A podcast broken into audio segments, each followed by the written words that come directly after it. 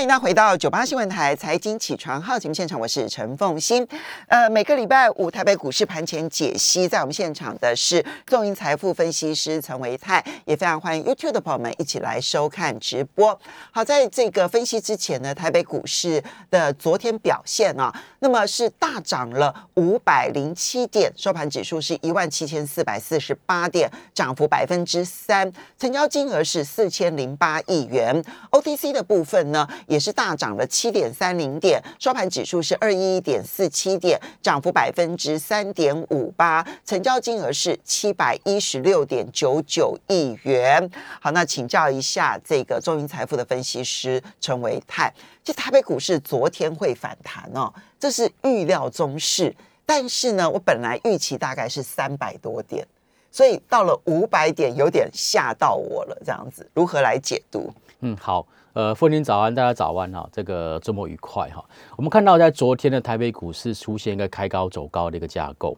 那事实上，我们在上一个礼拜当时特别跟大家提到，就是在技术面的角表现上面来讲，好，它是啊在低档出现第三道我们说的接近缺口，然后呢又出现了一个倒状反转的形态。所以其实我们在上个礼拜，呃，至少有跟大家建议到，就是说手中的持股暂时。不要再做杀低，那反而可以留意一些就是高值利率相关的一个个股，可以去做布局。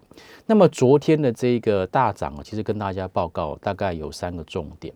第一个重点就是说，昨天呢这一个大涨的一个点数哦，是涨了五百零七点，嗯，相较于就是在上一个礼拜四，也就是三月十号的一个大涨点数是四百一十七点，还要来的多。嗯，这第一个就是我们讲价量式、价量式的一个第一个分析，就是看到昨天的涨势，实际上是比在上一个礼拜的一个大涨，它的点数还要多，幅度也还要多。嗯，再来第二个事情是，昨天的成交量哦四千零七十七亿，相较于上一个礼拜四的成交量三千五百七十一亿来比较，也比较多。嗯。换句话说，在昨天其实是一个价量齐扬的一个表现。嗯，那么在价量齐扬的表现的一个背后，它基本的内涵就是市场上面的一个追价买盘开始回笼，所以才会有就是买的比较多，而且呢这个价格也拉的比较高这样子的一个表现。那事实上，如果说从盘势的角度来看的话，在昨天的一个强势个股当中，说真的，就比上个礼拜来的还要更为的明显。嗯，为什么？因为其实，在上一个礼拜，在大大涨个股里面，有一些都是属于中小型股。其实就三月九号，三月九号算礼拜一啦。嗯啊，对对对对，好，那就是说，在上一个礼拜的一个涨势当中，上哦对上呃上三月九号哦三月三月十号，三月十号是礼拜四，三月十号是上个礼拜，对对对对，上个礼拜，嗯，对。那在上个礼拜的大涨，其实有很多都是属于这种所谓中小型的一个个股。嗯啊，然后它也就是说，我们常讲，就是属于不是市场性这么高的一些个股。对。可是，在昨天大涨的标的当中，其实有百分之七十八十都是大家耳熟能详的标的。嗯。例如说台盛科啊、森达科啊、汉磊呀、德伟呀，哦，或者是说像是这个所谓中沙、金豪科等等。我记得上礼拜我们有提到金豪科，我们拿金豪科当例子，OK，还包括像是世新、金鸿等等。所以其实，在呃昨天的盘市的结构上来看，发现到两个重点。第一个就是这些所谓的市场性的中小型电子股开始回笼。嗯，当然，其实在高价股也有哈，包括像四星 KY 连跌两天之后，我在昨天是出现这个开高的个止跌。包括像 C D K Y，甚至拉到涨停板，对，这些都是属于在我们在关盘当中很重要的一个细节。嗯，就是说这些高价股这个部分开始有人愿意去做买进，甚至做追加。什么叫追加？就是涨停板嘛。嗯，那你如果没有追加，怎么可能涨停板？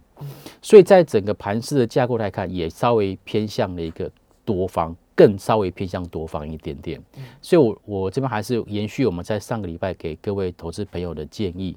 就是目前，如果你手中的持股还有的话，就暂时先不要去做一个杀低的一个动作，嗯，因为从价量势的一个结构来看，目前都是属于偏多方的一个发展，那么会有这样子的一个结果，当然其实跟我们刚刚节目当中一开始所提到的俄乌战争的利空钝化似乎有点关系，嗯，对，然后再就是说从筹码面的角度来看，昨天外资也回头买超了，嗯，好，买超了这个四百呃四十八亿。哦，四百多亿的样子。对，那三大法人合计买超五百亿，嗯，好，然后呢，融资余的部分，其实在昨天只有小增加五亿，换句话说，筹码结构还不错。对，还不错，对，所以以这样子筹码结构来看的话，事实上我我个人呃这个评估这样子的一个反弹的走势，应该还会再持续到下个礼拜，应该都还会有高点可以期待。好，所以呢，昨天的盘面结构如果跟三月十号的那一根长红啊，去做对比，第一个就就它的点位来讲，其实是回到了三月十号的高点，对不对？哈。然后第二个呢是结构上面呢，它的上涨的个股是有市场性的个股，好就能够恢复市场信心的个股，哈。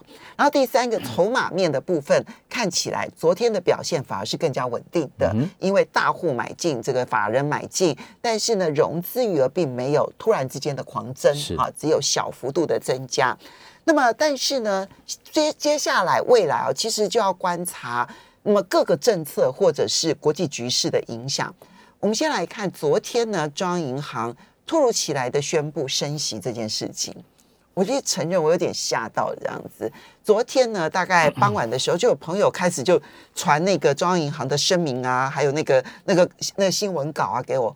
我的天哪，他那个真是一本书啊，你知道，一百多页这样，我吓到了。我想说，哇，中央银行怎么会跟的这么快？这跟过去的惯例都不符合，没有错。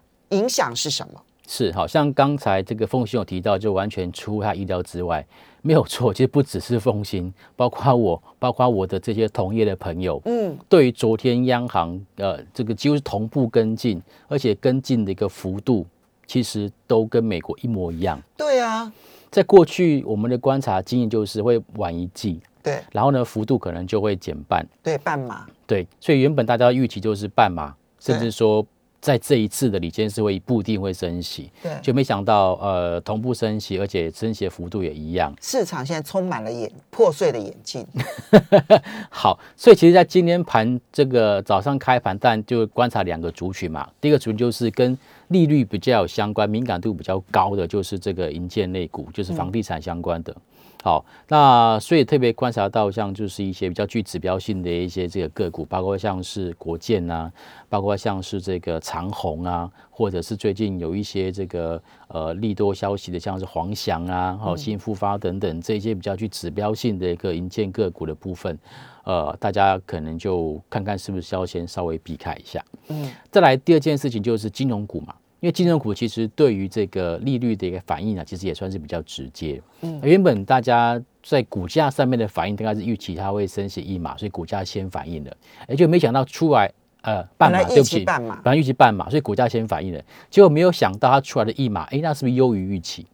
那这样子的话呢，可能在金融股的一个表现上，在今天就非常的值得去做一个观察。好，那包括像是呃。最明显就是关谷行库的部分嘛，好，包括像第一金啊、华南金啊，啊，或者是在这个张营的一个部分啊、和库哦，这些呃，就是在过去啊放款啊比较高的这些的一个这个这个呃金融机构，我觉得可以特别做留意。好，所以呢，这边一个是升息的受灾户哈，那一边是升息的受益户，我们到底要怎么去观察市场的反应？所以理论上来讲，它对银建股是利空。那它就会有两种情况：利空，然后大跌，这是一种，对不对？好，第二种是利空不跌，甚至于反涨反涨。那这个时候，我们对银建股要怎么看待？那那金融股当然就是它是利多，好，那我们又要看它怎么反应。好，银建股的一个部分，我基本上认为今天应该会反会反应。因为其实这个从半马变成一马，这的确是出大家意料之外的一个讯息。嗯，所以呢，呃，我觉得一件银建股应该会有卖压。问题这个卖压会不会持续到下个礼拜就不一定。为什么？因为我刚刚说了，市场上面的信心开始回笼之后，对于这些所谓的利空消息，它不一定会百分之百的一个反应在资本市场上面。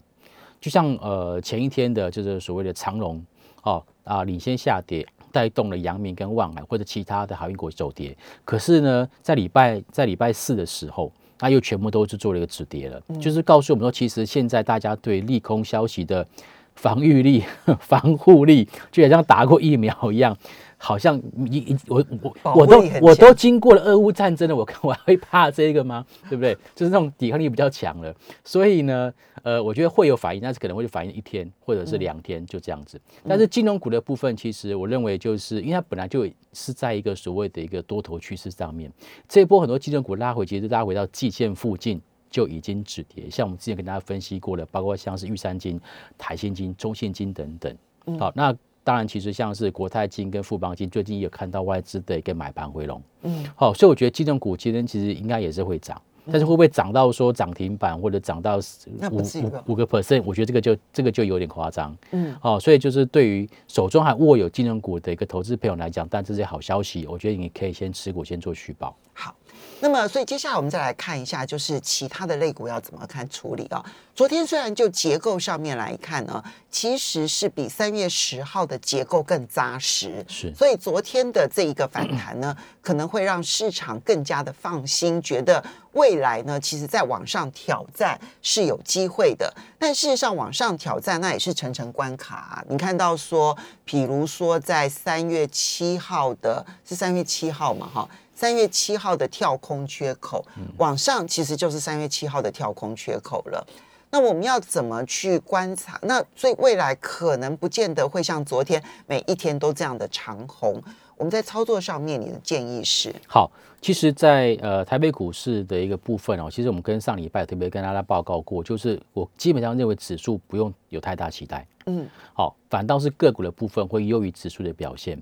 那么现在从这个礼拜开始会延续上个礼拜的看法，就接下来都是属于在个股表现的一个时间点，但是可以特别留意到，就是在电子族群的一个表现，尤其是在电子次族群。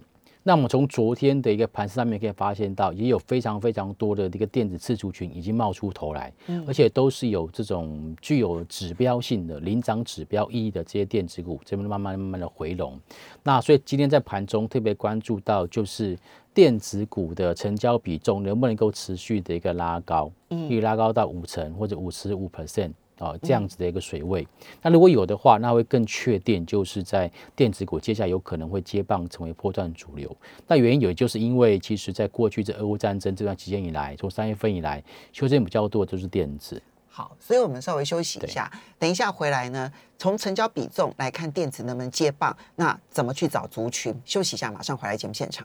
欢迎大家回到九八新闻台财经起床号节目现场，我是陈凤欣。在我们现场的是中银财富分析师陈维泰，非常欢迎 YouTube 的朋友们一起来收看直播。好，那么我们就来进入就是挑选类股的部分哦。你刚刚提到说，其实从昨天的结构来看，其实电子股似乎有接棒的态度。其实不是只有昨天而已，其实过去这两天，那么电子股的成交比重都有增加。那么呃，而且看到电子股也有一些比较是属于主流型市场型的都有所反弹，那么这个会吸引市场的信心。好，那我们怎么去挑选这部分？好，呃，电子股这边的一个上涨大概分成两大类型。第一个类型其实就是呃叠升的一个部分。我们看到在昨天，其实在上涨的这一些个股当中，电子股里面有很大一部分是属于叠升的，例如说 IC 设计。嗯，好，IC 设计不用讲，像二四五四联发科在昨天就是呈现了一个大涨，而且还不止涨了一天，哦，涨了两天。嗯，那除了 IC 设计里面联发科之外，包括像是智源，包括像是创意。哦，这一些我们跟 IP 有相关的这一些的一个 IC 设计公司哈，那么在昨天也是呈现了一个上涨的一个结构。嗯，好，这是 IC 设计的部分。然后第二个，第二个那个所谓这个比较修正比较多的，就是这个所大家所谓的二级体的部分哈，包括像是台办、嗯、汉磊跟德维，嗯，这几档个股呢，如果仔细去看它的一个股价表现，我们可以发现到他们在去年的十月、十一月份。有些就已经见高点，然后就修正到这个三月份。换句话说，至少修正了三到四个月的一个时间。从去年十月开始修正，嗯，到现在，对，已经四五个月了，对，三四个月的时间了。嗯，所以其实，在这些所谓的一个呃二级体的一个部分，也算是修正到位阶比较低档的一个地方。嗯，好，这是在这个这个所谓的二级体。再来，其实像是昨天有大涨了，还有像是这个细晶圆。嗯，包括像是台盛科，包括像环球金，甚至中美金，在昨天都是呈现了一个大涨的格局。嗯，我这样说的大涨，其实是关是主要是 focus 在族群性同涨齐涨。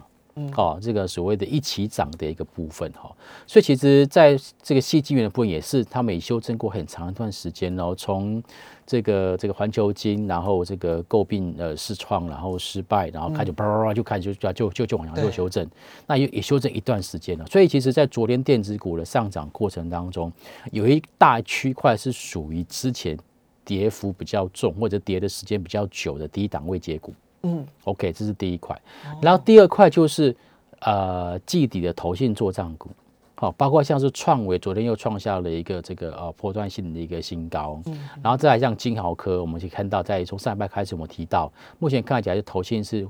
回头买超，而且是有点只进不出的一个味道。嗯，哦，那像之前的金红啊这些的，就是属于这个投信在之前有去过做认养的一些的一个标的。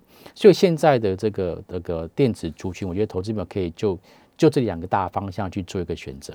好，那你刚刚讲的是族群性哦，比如说像 IC 设计，然后二级体或者是细晶圆，这是属于叠升。昨天呢，反弹的幅度很大，嗯，但是因为他们其实呢，之所以会跌那么深，可能都有一些基本面啊，或者是筹码面的一些问题。那我们要那那，而且这现在是族群性嘛，那我们从这里面要怎么去挑选可能最有机会带动反弹的个股呢？好，呃。在这边我必须要跟大家讲一下，就其实现阶段，因为整个市场上面虽然说气氛已经转为比较乐观，没有像过去那么悲观哈。嗯。可是其实刚刚凤新有提到说，上档的一个反压、解套性的一个卖压是。重重啊，对啊，有月线啊，然后还有季线，还有像刚所提到这些大量黑 K 或空方缺口的这些所谓的技术线型上面的一个反压区，还有前一波的整理区有一个大量套牢区，没错没错。所以其实我跟各位报告一下，这一些我刚刚所点名的这些族群性哈，它应该会做一个轮流上涨的一个架构。例如说，我们看到在前两天大涨的是呃太阳能。嗯，对不对？但是在这个礼拜三、礼拜二大涨，然后礼拜四就休息。嗯，所以它其实是一个轮涨的一个架构。轮涨架构其实对一般投资来讲，可能操作上就会要稍微比较细腻一点点。例如说涨了两天之后，第三天就不要再去追了，因为它可能就会进行这个短线上面的一个休息跟整理。OK，那么在个轮涨架构里面，到底对行情的发展好不好？还是它必须要一直涨、一直涨、一直涨，这样会比较好？嗯。这个问题呢，对手上有持股的人来问，他就会说最好是一直涨，一直涨，一直涨。但如果说手上没有个股的人来讲，其实他说，哎，轮涨会比较，因为这样我可以有拉回布局这个时间点。嗯。可是就以目前的台北股市来讲，我个人认为后者的机会比较大。嗯。就是其实大家手中持股用轮涨，对轮涨，对用轮涨的机会可能会比较好一点点。但事实上，就我们在过去盘势的结构来看，其实我们在操作心法上有两句话叫做低档洗轮弹，高档记轮涨。就是我让这些低档股轮流反弹，因为轮流反弹的一个背后的内涵就是我让他们轮流筑底。嗯，不然你认为联发科它它有这么高的几率做 V 型反转吗？嗯，我觉得这个机会是不是这么样大？不是说没有，就是说不是这么大。好，所以其实我觉得轮流反弹的好处是让大家轮流做筑底。所以现在呢，对于一些就是短线上面要抢反弹的投资朋友，你有事可以做了。嗯，然后对于这些波段想要去做操作的朋友，你也有事可以做，就是你可以盯着这两天曾经大涨过的族群里面的指标股，然后趁拉回的时候逢低去做一个布局跟承接。OK，所以涨两天了就不要追了，理论上可以，对不对？好，那但是呢，它只要这个，因为通常拉不久，然后一拉回了之后呢，在跌的时候，其实。你那这个我要选择设定什么样的点，在在它拉回承接呢？哎，这个问题要看不同的个股，然后不同的位阶哦。如果像嗯，对，如果像刚刚像二四五四联发科，或者现在凤行在看的这二三零三二三三零的台积电，对，因为很多人就讲台积电啊。对，呃，就像我上礼拜我跟我大家分享说，我爸爸也在台积电嘛，对不对？对，你就跟你爸爸讲说买了啦。呃，我说等看看填息的速度如何，就秒填息。对啊那秒填息的结果就代表说，其实市场上面追加意愿是够的。嗯，那这样就可以去做一个布局。好，那我们现在看联发科哈，联发科其实以现在来讲哦，它的这个已经跌破一千块钱每一千块钱这个价格哈。嗯但是我们在讲基本面上来讲，不管联发科，不管台积电，目前来讲都是领先全球。对啊，所以说真的，如果一不小心买贵哈，大家也不要觉得非常的不准。嗯因为就是时间点的问题，你稍微放久一点，它可能就会上去了。嗯尤其是在今年的这个呃下半年，第一个五 G 手机，我相信会出的会更多。嗯然后再来就是这个三纳米制程也会出现量产。嗯所以其实我个人认为这两个这两档个股就稍微呃，这时候你去承接，然后我就不小心追到相对的一个短线的高点，你也不要太太太难过。我觉得基本上它就是有价值性投资的一个部分。嗯对哈，那刚刚风险有提到说，哎，有些个股是反弹已经过了五日线，没关系，我们就以五日线来当做拉回去做承接的短线上面的一个参考点。嗯，OK，因为如果是一个反弹格局，基本上也不太容易会直接跌破五日线啊。嗯哼，那如果说它的反弹速度不够快、不够强，我觉得就可以以前前一次的低点来当做当做参考点。为什么？因为如果它正式要去做一个主底的话，比较合乎逻辑的走法就是不会跌破前低嘛。对，不能破前低，对嘛？所以其实如果它如果有拉回，哎、接近到前波或者前两天的低点的时候，也许你就可以特别去做个留意了。嗯。对，类似这样子的。好，所以呢，不管你是要波段操作，或者是你要抢反弹的话，刚刚那几个操作的准则，当然每一个每一个每一个个股的股性不一样，是的哈，那你要挑定了这个这个公司之后呢，你就做做研究，看看它过去的股性如何。嗯哼，好，那船产的部分怎么办？船产应该会反映到就是原物料的部分。其实刚刚在新闻当中我提到，就是啊，报原油报价啊又在往上做一个走高，然后这个钢铁相关的族群的报价也往上做走高。好、所以我认为说，在这个钢铁啦或者塑化的部分，我基本上都认为说他们还会在往上去做一个走高的动作。那至于其他的就是比较属于附属的啊，包括像是纺织啊，或者是像其他的橡胶啊等等的吼造纸这一类。那但是比较好处是他们也都在低位接，嗯大家也可以特别做留意。嗯，那航航海人呢？航海人，我基本上认为，呃，他会在高档做一个区间震荡，哦，所以手中有的个股呢，可能就先暂时续保。好，我们要非常谢谢维泰提供台北股市的讯息供大家做参考。休息一下，八点钟节目马上回来。